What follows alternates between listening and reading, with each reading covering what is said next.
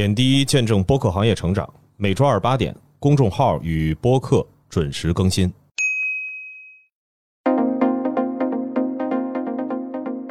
大家好，欢迎收听本期播客志，我是小主编杰西卡。首先，一如既往为大家带来平台动向。最近很多平台都发了年度榜单，网易音乐也不例外。他们在二十四号发布了二零二三年度有声榜单，奖项包含年度音乐播客、年度语言播客、年度故事播客、年度黑马播客、年度吸金王、年度吸粉王、一种关注特别节目等奖项。因为它这个榜单是把有声书和播客都混到一起了，我只是提取了一下关于播客的部分。如果大家对于有声书相关的内容也感兴趣的话，也可以。去他们那个平台上看完整榜单，那这个呢，主要是面向创作者的，相当于给创作者发一个奖，同时还在十二月二十五号发布了一个给听众的报告，叫网易云音乐年度有声报告。我们都知道，网易音乐每年会发一个那个音乐报告，就是你听了什么音乐。这次是把有声书和播客都单独拆了出来。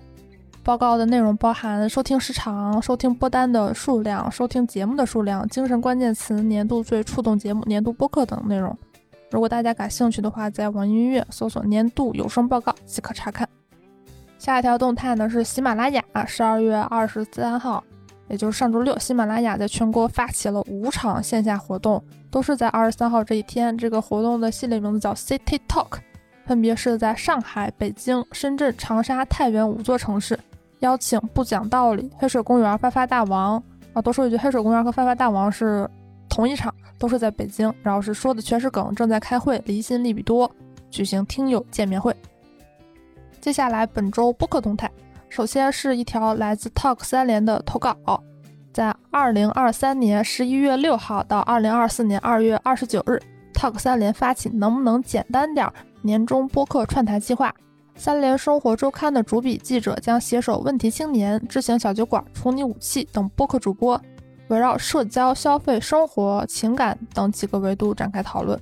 是被动接受生活的降级，还是主动化繁为简？我们希望通过对话理解不同生活方式带来的启示，为当下每一个努力生活的人提供一点力量。新的一年，我们的生活能不能简单点？接下来呢是本周的营销风向。首先跟大家分享一个营销案例，是一个中国香氛品牌 Melt Season。他们最近可能受到关注，是因为刚刚拿到了雅诗兰黛的投资。他们携手小宇宙发起了一个特别企划，叫“从冬夜探出自由身影”，邀请四档播客展开讲讲自我进化论、处理武器、斯文败类，分享2023的年度总结，探讨生命与自由形态的多样性，用自由、柔软。坚韧的心陪伴大家温暖过冬。下一条动态呢是品牌播客的新动向，Deep M E N A 旗下中文媒体看中东，Deep M E N A 推出泛商业播客掘金中东，提供最深度的中东商业洞察，帮助每一位创业者、投资人以及对商业感兴趣的你，发掘最真实的中东商业机遇。节目呢可以在各个的主流音频平台收听。最后呢是海外报道。啊，Magellan AI 他们最近推出了一个 Podcast to Podcast 归音服务，作为其测量功能的一部分。这项服务呢，能测量播客在其他节目上推广之后有多少新听众加入了播客，甚至还能显示这些听众是否成为重复听众。最后一条动态呢，是欧洲发展最快的播客和有声读物订阅服务公司 Podmo（P-O-D-I-M-O）。刚刚宣布已经筹集到四千四百万欧元，也就是四千八百万美元的资金。首席执行官表示说，这笔资金将使这家提供高级播客订阅服务的平台在继续增长的同时实现盈利。那最后呢，也想问问大家，最近播客线下活动非常多，你去了哪一场呢？感觉怎么样？好，以上就是本周节目，我们下周再见。